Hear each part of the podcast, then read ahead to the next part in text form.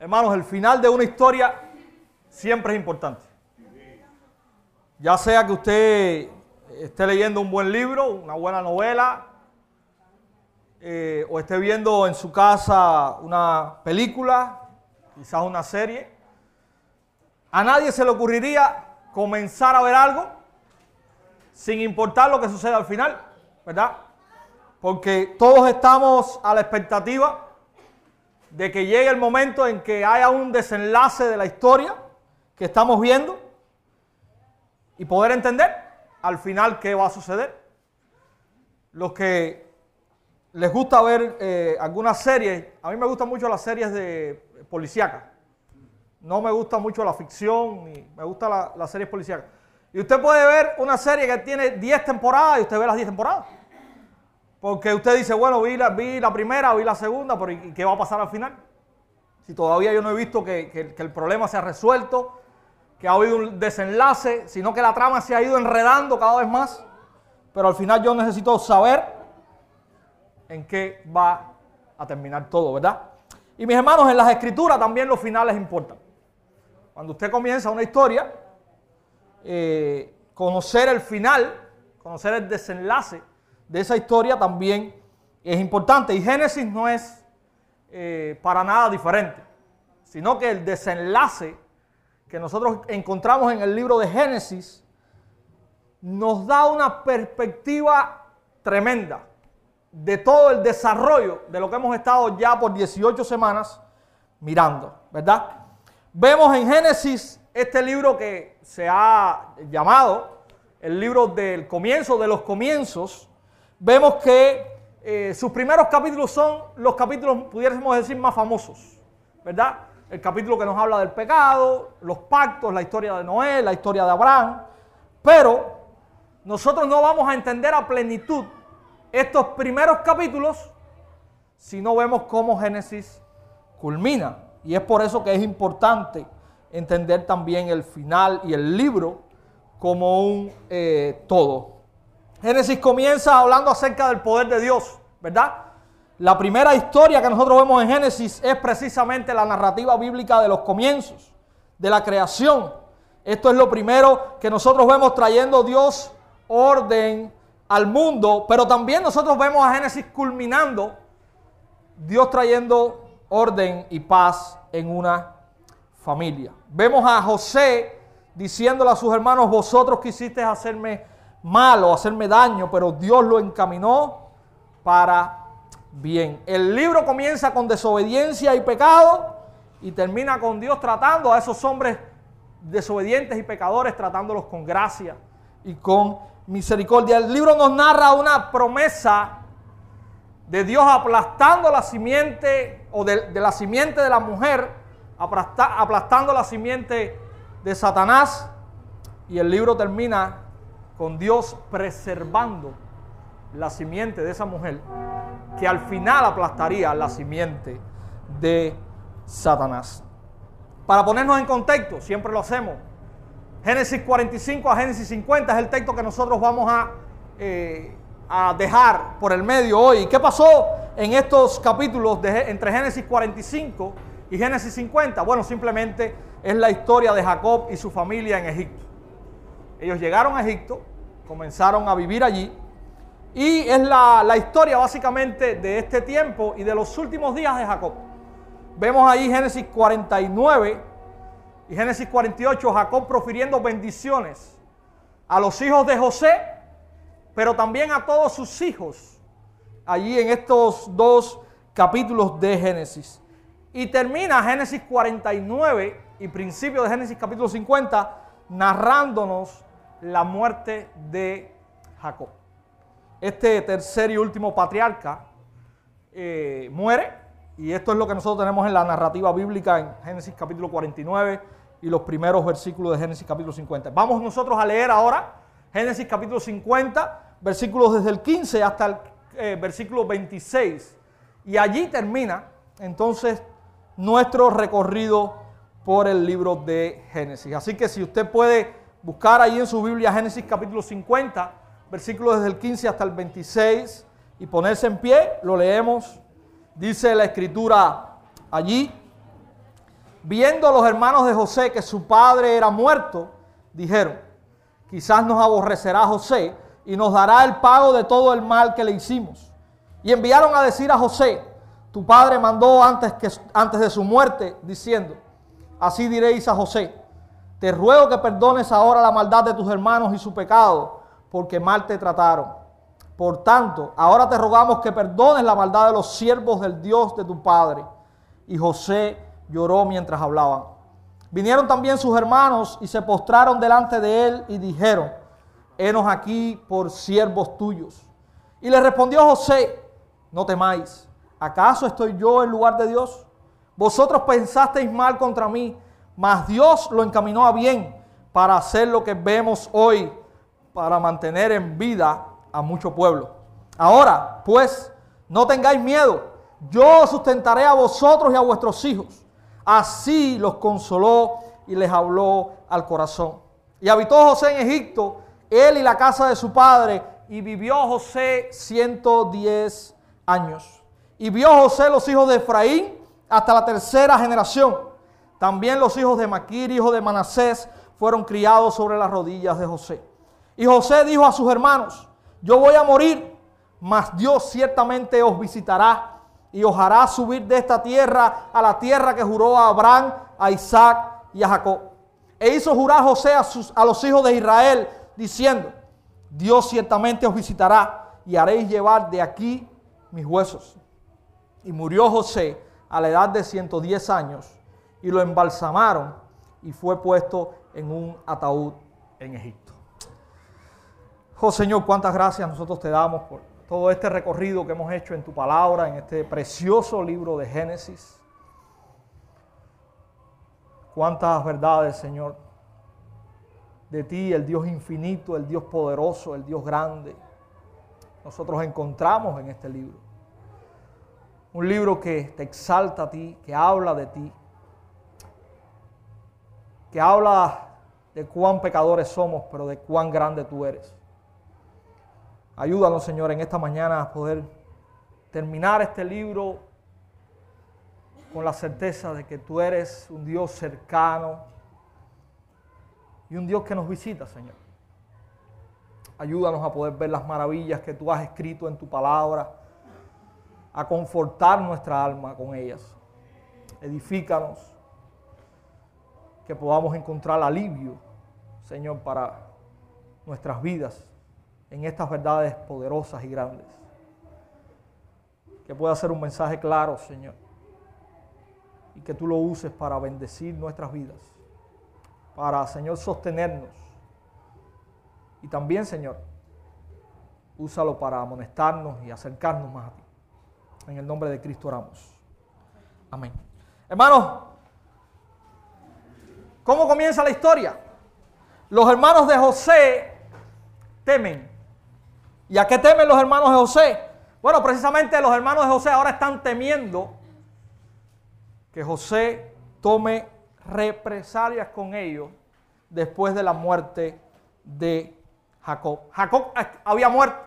Jacob ya no estaba en esta parte de la historia bíblica. Y fue allí donde quizás estos hermanos de José comenzaron a experimentar la duda de qué podía ocurrir ahora con ellos. El muro que los protegía, que era su padre, ya no estaba. José podía extender la benevolencia a sus hermanos por amor a su padre, pero ya su padre no estaba. ¿Y qué hace? ¿Qué hacen sus hermanos?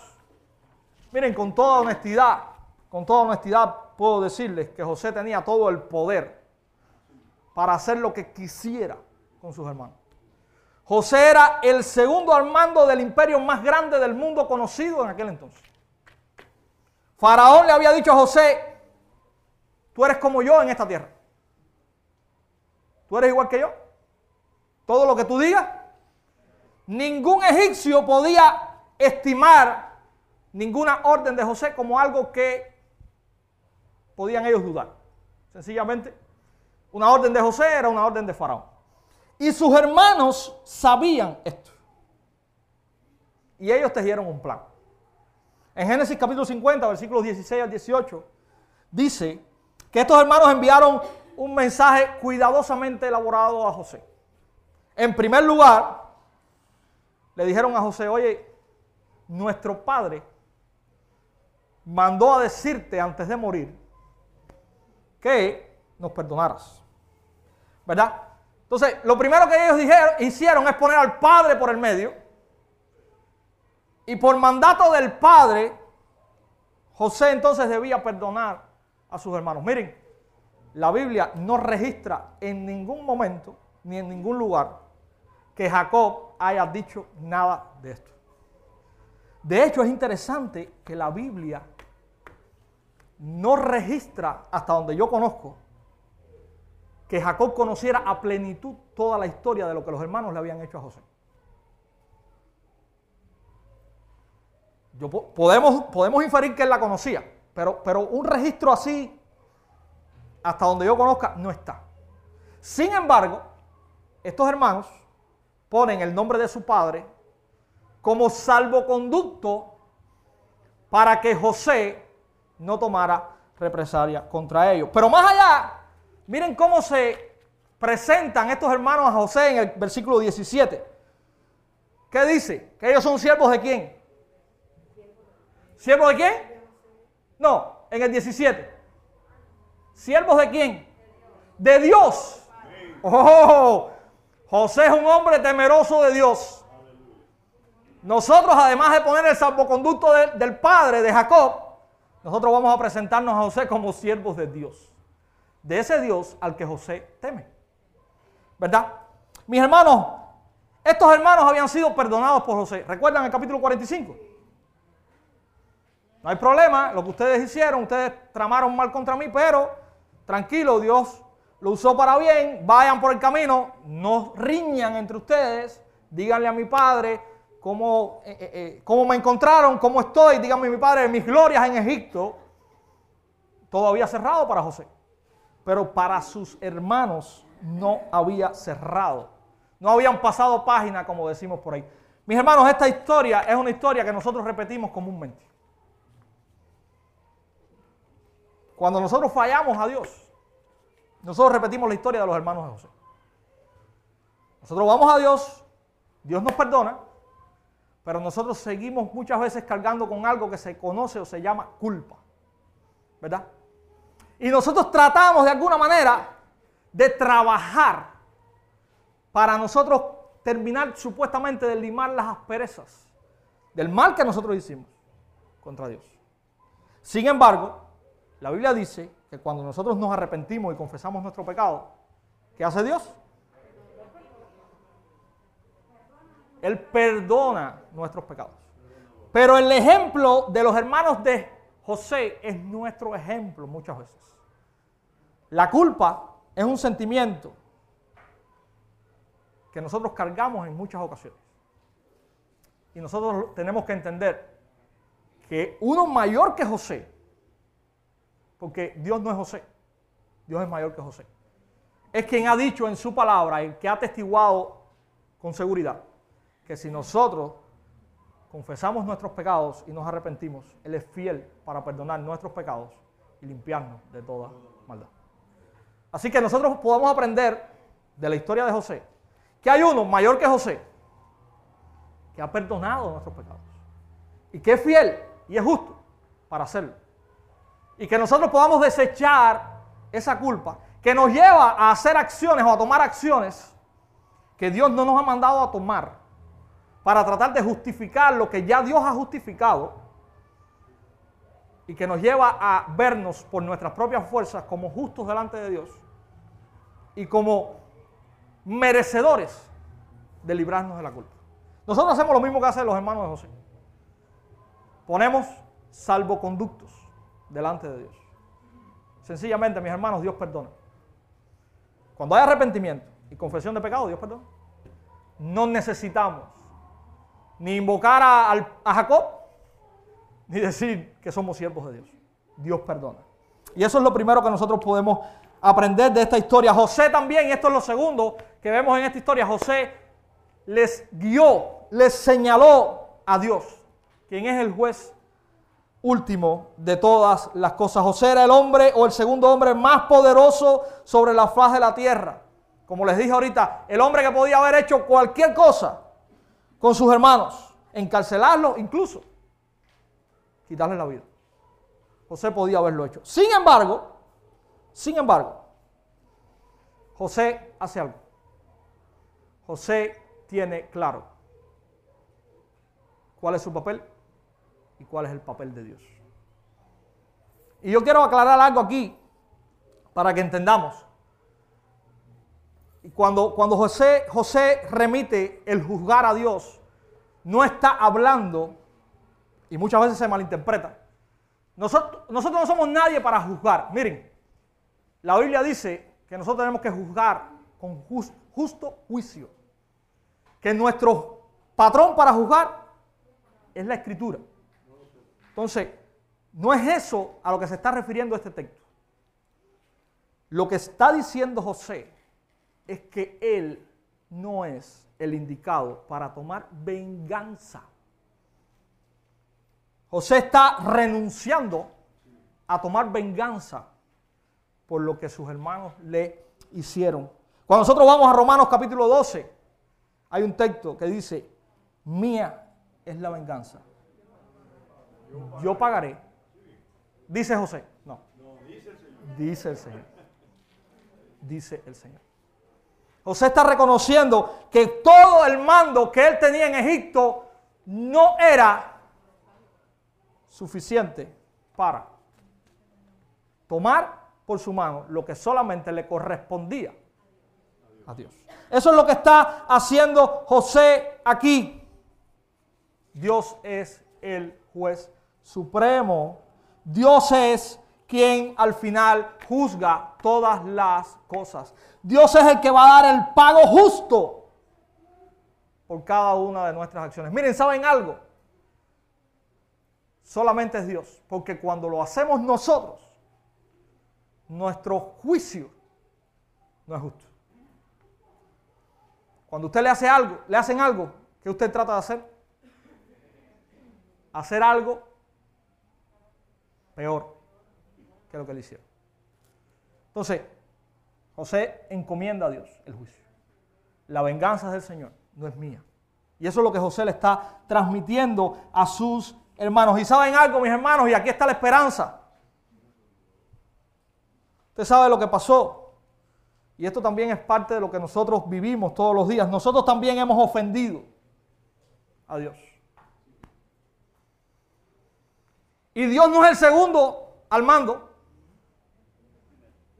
de la potencia más grande del mundo. No.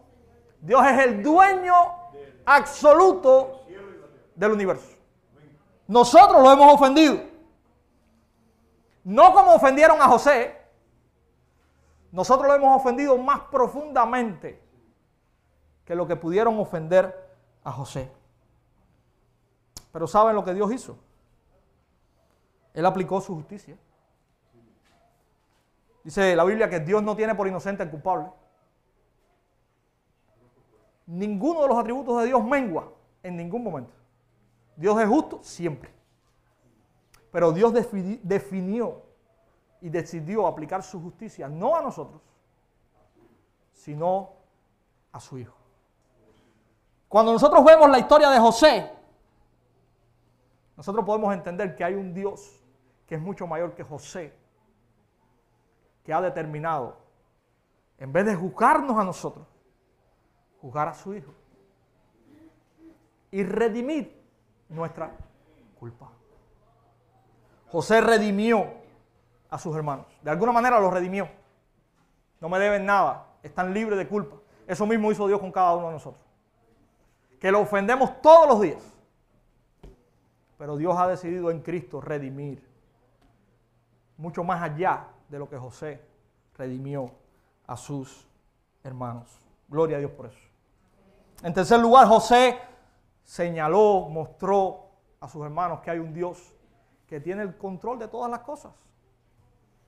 Hay un Dios que está delante de nosotros que no está exento, que no está lejos, que no está ajeno a todas y cada una de nuestras realidades. José dijo, vosotros pensasteis hacerme daño, pero Dios lo encaminó para bien, para llevar a cabo lo que ahora estáis mirando, la salvación de muchas vidas. Y esta es una declaración hermosa, mis hermanos. Y José la repite una y otra vez. Capítulo 45, ¿recuerdan? ¿Qué le dijo José a sus hermanos? Fue para salvar vidas. Lo que Dios hizo a través de la maldad de ustedes. Dios me envió delante de vosotros para preservaros un remanente en la tierra y salvar vuestras vidas mediante una gran liberación. Eso es lo que nosotros vemos en el capítulo 45. Eso es la providencia de Dios. La providencia de Dios nos enseña que Dios manda en todo lo que a usted le sucede, en todo lo que, en cómo sucede, en cuándo sucede y en lo que sucede después de lo que sucede. Dios manda. Dios está al control y eso es lo que José le está diciendo a ellos. Ustedes me enviaron acá, ustedes hicieron esto, pero Dios está al control.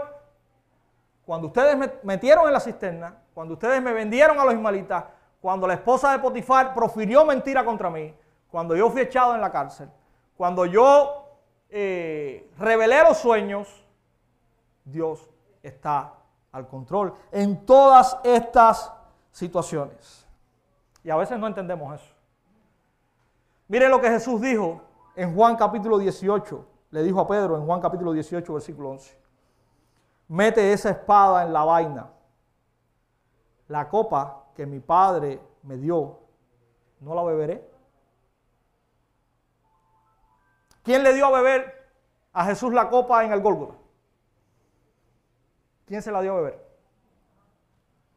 Lo acabo de leer. Dios.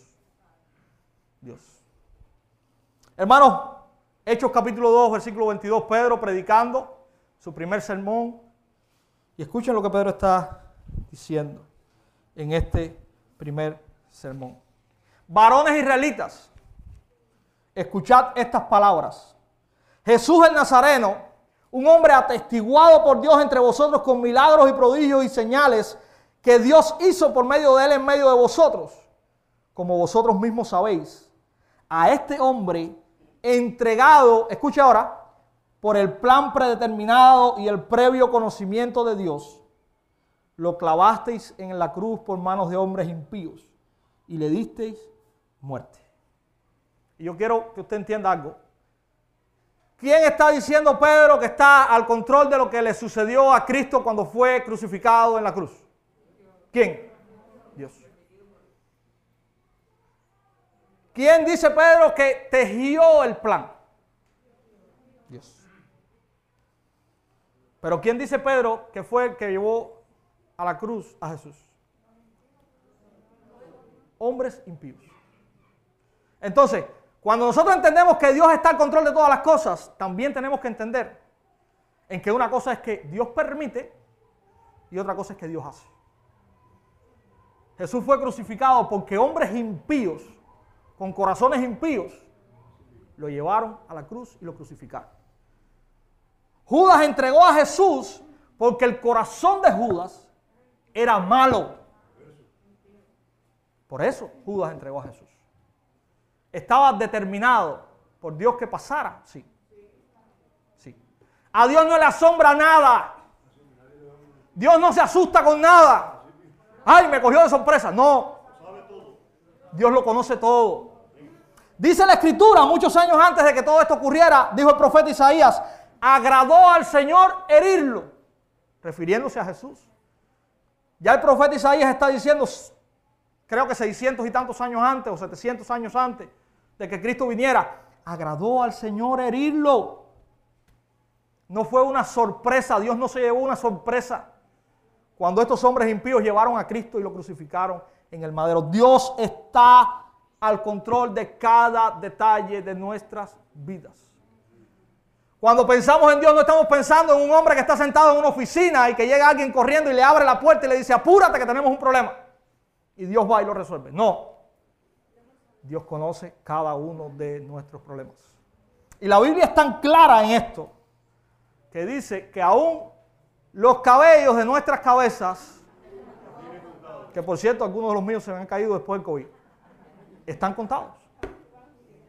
Entonces, no hay nada que esté secreto para Dios. Y José nos lo está enseñando aquí. Cada situación, cada problema, cada circunstancia que hay en su vida hoy, que habrá mañana y que habrá el año que viene, y hasta que usted viva en esta tierra, Dios la conoce. Pero no solamente Dios la conoce, sino que Dios va a estar allí con usted. Dios va a estar acompañándole en medio de esta travesía. José no dice, Dios me abandonó y ahora es que vino de nuevo. Dios me soltó, me dejó preso y bueno, ahora se acordó de mí y vino. No. Dios estuvo con José en todas las circunstancias difíciles de la vida. Y podemos aprender cuatro cosas rápidamente en este punto que José nos enseña y la Biblia nos enseña acerca de la providencia de Dios. En primer lugar, creer en la providencia de Dios nos puede liberar de la amargura. Y este es claramente un mensaje puntual en este texto. Si alguien alguna vez tuvo el derecho de tomar la justicia por sus manos, ese fue José. Lo tenía todo. Tenía el poder, tenía a sus hermanos de rodillas, lo tenía todo. Sin embargo, José tenía claro que era Dios el que estaba detrás de todas las cosas. José vio a sus hermanos y le, los trató con bondad. Miren qué, qué perspectiva tan diferente a lo que nosotros hacemos todos los días. José fue bondadoso con sus hermanos porque José sabía que la mano invisible de Dios había estado obrando en medio de todas estas cosas.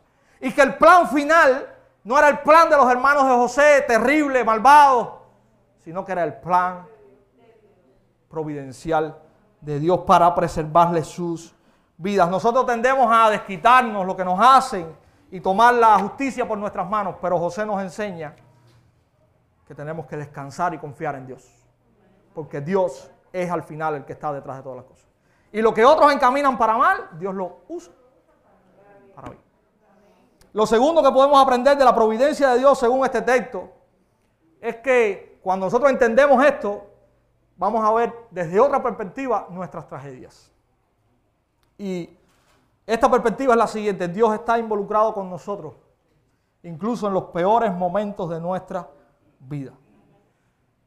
Y a veces nos preguntamos, ¿y por qué me pasó esto a mí? Pero a pesar de que eso te pasó a ti, Dios está contigo. José nunca preguntó, ¿y por qué me pasó esto a mí? Dios está conmigo. Y Dios estuvo con José y lo bendijo en la cárcel, eh, en todo momento. En todo momento. Cuando nosotros entendemos que al final es Dios, nuestra perspectiva en las tragedias cambia. Vemos, eh, vemos un panorama más grande, no nos centramos solamente en ese camino tan estrecho. Y eso es otra de las cosas que nosotros podemos aprender de este texto. Otra de las cosas que podemos aprender es que tenemos o, recibimos valentía para enfrentar estos momentos difíciles. Dice el Salmo 115, versículo 3, nuestro Dios está en los cielos y Él hace lo que le plaza. El universo no se está tambaleando El universo no está a la deriva. Nuestras vidas nunca están a la deriva. Y a veces nosotros pensamos, pues, estoy a la deriva, no, no tengo sostén, no tengo... No, no, no, eso no sucede.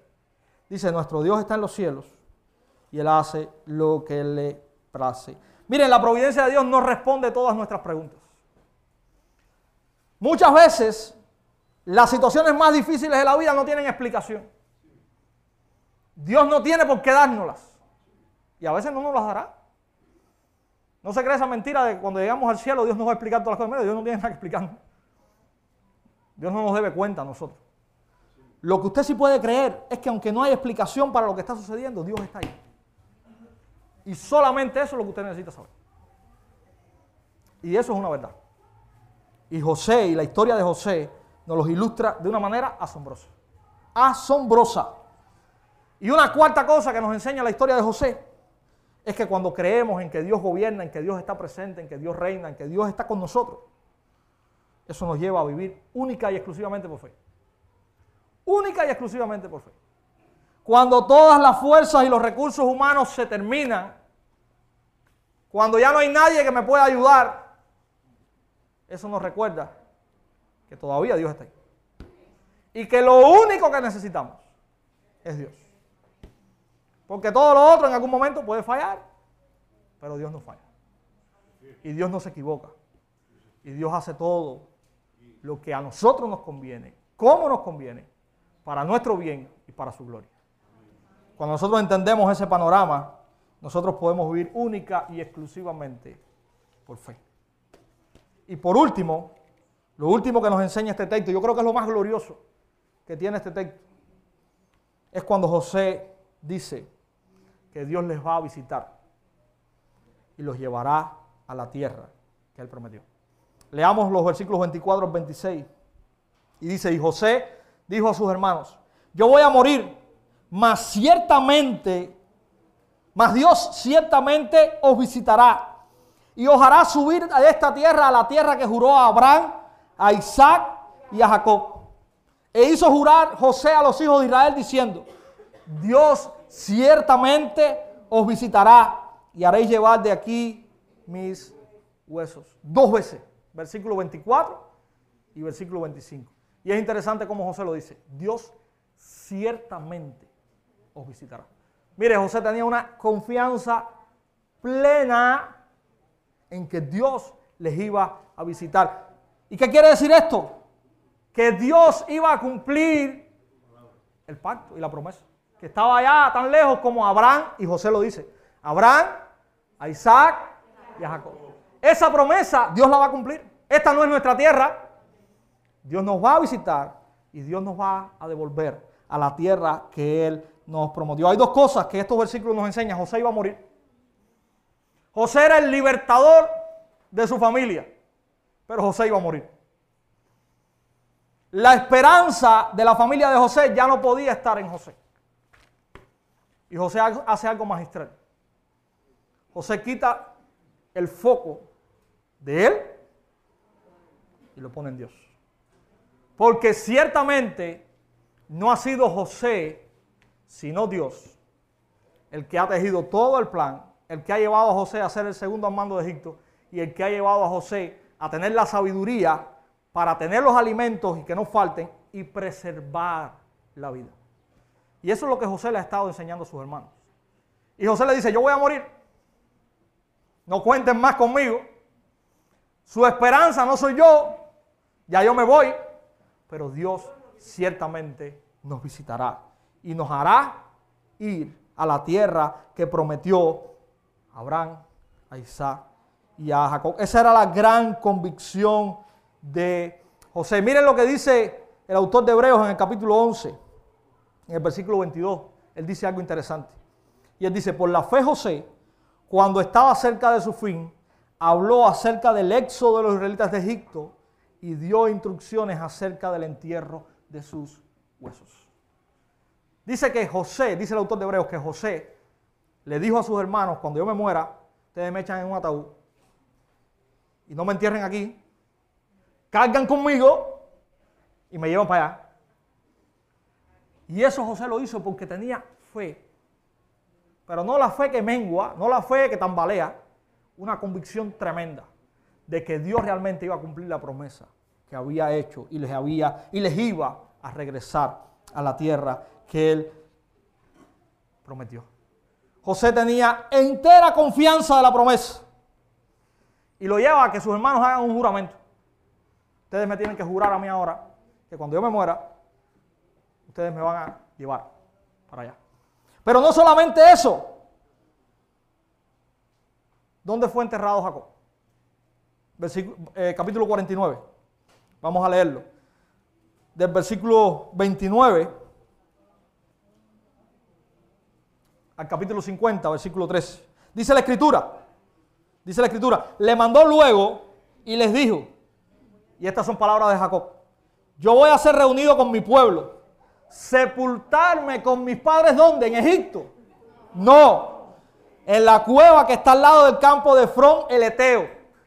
Los Eteos eran uno de los pueblos que habitaban en la tierra de Canaán. En la cueva que está en el campo de Marpela, al oriente de Marre, en la tierra de Canaán, la cual compró Abraham con el mismo campo de Frón, el Eteo, para heredad de sepultura. Allí sepultaron a Abraham y a Sara su mujer, Allí sepultaron a Isaac y a Rebeca su mujer.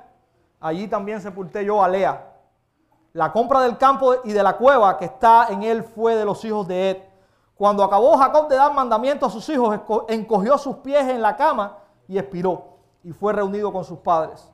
Entonces echó, se echó José sobre el rostro de su padre y lloró sobre él y lo besó y mandó José a sus siervos los médicos que embalsamasen a su padre y los médicos embalsamaron a Israel. Y le cumplieron 40 días porque así cumplían los días de los embalsamados y lo lloraron los egipcios 70 días. Y pasados los días de su luto, habló José a los de la casa de Faraón diciendo, si he hallado ahora gracia en vuestros ojos, os ruego que, que habéis, habléis en oídos de Faraón diciendo, mi padre me hizo jurar, diciendo, he aquí que voy a morir. En el sepulcro que cabe para mí en la tierra de Canaán, allí me sepultarás. Ruego pues que vaya yo ahora y sepulte a mi padre y volveré. Y Faraón dijo, ve y sepulta a tu padre como él te hizo jurar. Entonces José subió para sepultar a su padre y subieron con él todos los siervos de Faraón, los ancianos de su casa y todos los ancianos de la tierra de Egipto, y toda la casa de José y sus hermanos, y la casa de su padre, solamente dejaron en la tierra de Gosén sus hijos y sus ovejas y sus vacas. Subieron también con él carros y gente de a caballo, e hizo un, escuadrón muy grande, y llegaron hasta la era de Atar, que está al otro lado de Jordán, y endecharon allí con grande y muy triste lamentación.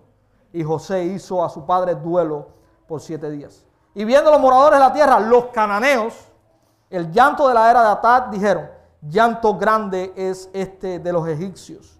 Por eso fue llamado su nombre Abel Misraín, que está al otro lado del Jordán. E hicieron pues sus hijos con él según les había mandado, pues lo llevaron sus hijos a tierra de quién? De Canaán. Y lo sepultaron en la cueva del campo de Mapela, la que había comprado Abraham con el mismo campo para heredad de sepultura, y Efrón el Eteo al oriente, de Efrón el Eteo al oriente de Manre. José pide y hace jurar a sus hermanos, sepúltenme allá. Y ya Jacob, anteriormente, había hecho jurar a sus hijos que no lo iban a enterrar en Egipto. Egipto no es la tierra nuestra. Nosotros estamos de paso por aquí. Llévenme y entiérrenme en Canaán. Ahora viene una pregunta. ¿Se cumple? Lo que José le estaba diciendo a sus hermanos, ¿se cumple? ¿Cuándo? Sí. Pero esa visitación de Dios se cumple. ¿Cuándo? Vamos a Éxodo capítulo 3. Vamos a Éxodo capítulo 3. Y vamos a leer lo que dice del versículo 6 al 18 y vamos a leer después el último versículo del capítulo 3. Escuchen lo que dice aquí. Ya está Moisés, ya no está José. Ya está Moisés. Hay muchos años y escuchen lo que dice este texto. Y dijo, capítulo 3, versículos del 6 al 18 y después el, el último versículo.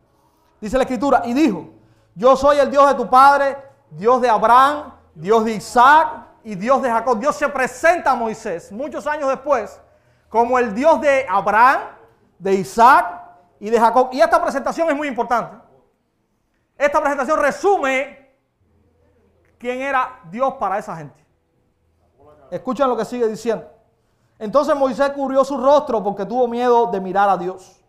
Dijo luego Jehová, Bien he visto la aflicción de mi pueblo que está en Egipto, y he oído su clamor a causa de sus exactores, pues he conocido sus angustias. Y he descendido para librarlos de mano de los egipcios y sacarlos de aquella tierra a una tierra buena y ancha, a tierra que fluye leche y miel. ¿A los lugares de quién? Del cananeo, del eteo, del amorreo, del fereceo, del ebeo y del jebuseo. El clamor, pues, de los hijos de Israel ha venido delante de mí y también he visto la opresión con que los egipcios los oprimen. Ve, por tanto, ahora y te enviaré a Faraón para que saques de Egipto a mi pueblo, los hijos de Israel. Entonces Moisés respondió a Dios, ¿quién soy yo para que vaya a Faraón y saque de Egipto a los hijos de Israel? Él respondió, ve, porque yo estaré contigo y esto te será por señal de que yo te he enviado cuando hayas sacado de Egipto al pueblo, serviréis a Dios en este monte. Dijo Moisés a Dios, he aquí yo que llego yo a los hijos de Israel y les digo, el Dios de vuestros padres me ha enviado a vosotros. Si ellos me preguntaren cuál es su nombre, ¿qué les responderé? Y respondió Dios a Moisés, yo soy el que soy. Y dijo, así dirás a los hijos de Israel, yo soy, me envió a vosotros. Y escuchen lo que viene ahora. Además dijo Dios a Moisés, así dirás a los hijos de Israel, Jehová, el Dios de vuestros padres, el Dios de Abraham, el Dios de Isaac y el Dios de Jacob, me ha enviado a vosotros. Este es mi nombre para siempre. Con él se me recordará por todos los siglos. Ve y reúne a los ancianos de Israel y diles, Jehová, el Dios de vuestros padres, el Dios de Abraham, de Isaac y de Jacob, me apareció diciendo, en verdad, ¿qué cosa? Yo os he visitado. Y ahí está el cumplimiento de Génesis capítulo 50. En verdad, yo os he visitado y he visto lo que se os hace en Egipto y he dicho, yo os sacaré de la aflicción de Egipto a la tierra de quién? Del cananeo, del eteo, del amorreo, del fereceo, del ebeo y del jebuseo a una tierra que fluye leche y miel. Yo os he visitado. Y miren lo que dice el último versículo del capítulo 3.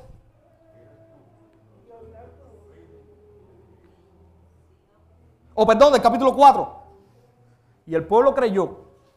Y oyendo que Jehová había visitado a los hijos de Israel y que había visto su aflicción, se inclinaron y adoraron. Mis hermanos, Dios es fiel. No en la medida de nuestra fidelidad. Dios es completamente fiel. Cuando nosotros hablamos de la fidelidad de Dios y del cumplimiento de las promesas de Dios, no estamos hablando de lo, fiel que puede ser un hombre. Dios es fiel. Pero pasaron 400 años, sí. Dios es fiel. Dios le había dicho a Abraham en el capítulo 15, ellos van a ser extranjeros en un pueblo, ellos van a ser esclavos en ese pueblo y van a estar 400 años allí. Pero después de eso, yo mismo iré y los sacaré y los sacaré, dice que con grandes prodigios. Y eso es lo que Dios está haciendo en el libro de Hechos. Precisamente eso. Dios es fiel cuando los lleva allí y cuando lo podemos ver 400 años esclavos. Sí, Dios lo había dicho. Pero Dios es fiel cuando dice la escritura, y miren qué interesante, Dios ciertamente nos visitará. Y Dios está diciendo a Moisés aquí, dile a los ancianos de Israel, dile a los líderes que el Dios de Abraham, el Dios de Isaac y el Dios de Jacob los ha visitado. Recuerden, recuerden lo que allá se dijo. Yo ahora, en este tiempo, les he visitado. Dios visitó a su pueblo 400 años después, estando en Egipto, ya no disfrutando el tiempo de José, ya no con un faraón que mostró gracia para ellos, sino estando oprimidos, siendo esclavos, con crueldades. Recuerden que Faraón cogió miedo de los, de los israelitas. Dijo, este pueblo es grande, vamos a esclavizarlo, no vaya a ser que se nos rebelen. Y así estaban, así estaban los egipcios pero Dios los visitó. Mis hermanos, nosotros estamos navegando en un mundo, en una tierra que no es nuestra. Pero vamos a Apocalipsis capítulo 21. Vamos a Apocalipsis capítulo 21.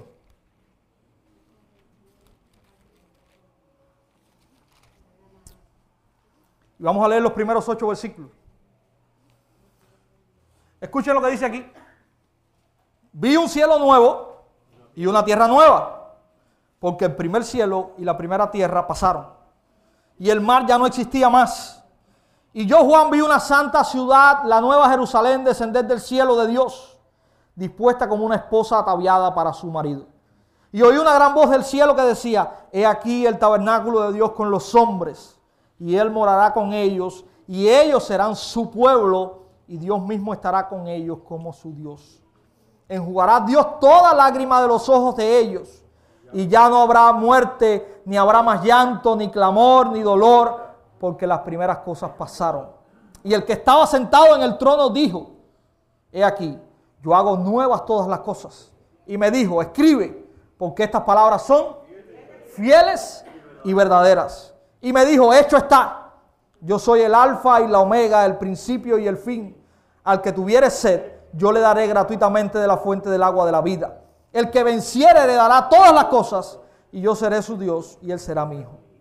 Pero los cobardes e incrédulos, los abominables y homicidas, los fornicarios y hechiceros, los idólatras y todos los mentirosos tendrán su parte en el lago que arde con fuego y azufre, que es la muerte segunda.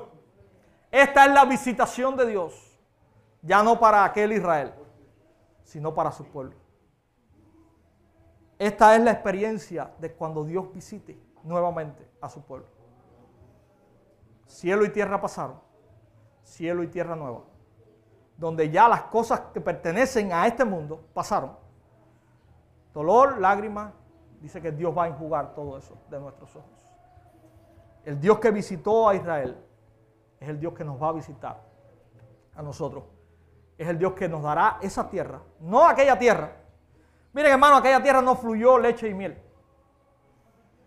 Porque la esperanza no estaba, la esperanza final no estaba en esa tierra, sino en la tierra plena, perfecta, en el perfecto descanso que Dios va a dar a sus hijos. Y esa es la visitación que usted y yo debemos anhelar. Cuando Dios regrese, nos visite, juzgue todas las cosas y nos lleve al lugar que realmente nosotros pertenecemos. Israel no podía estar cómodo en Egipto, no era Egipto su tierra. Dios había prometido otro lugar. Pero Dios nos ha prometido a nosotros otro lugar, no este lugar. Con otras bendiciones, con otras cosas.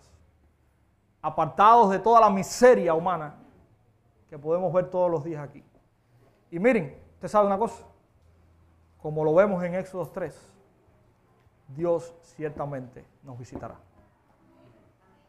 Dios ciertísimamente nos visitará.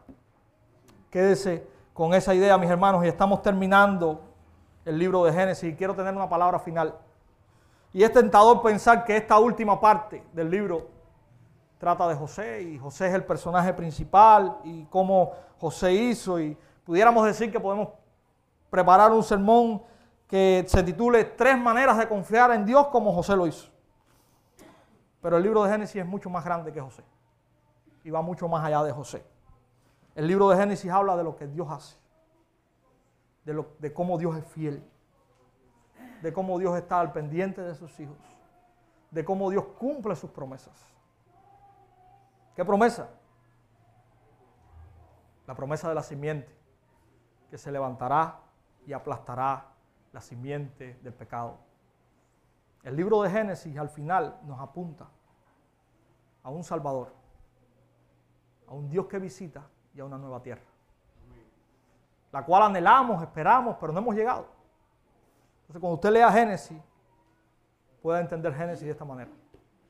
Dios vence, Dios está con nosotros. Dios no es un Dios lejano, aislado.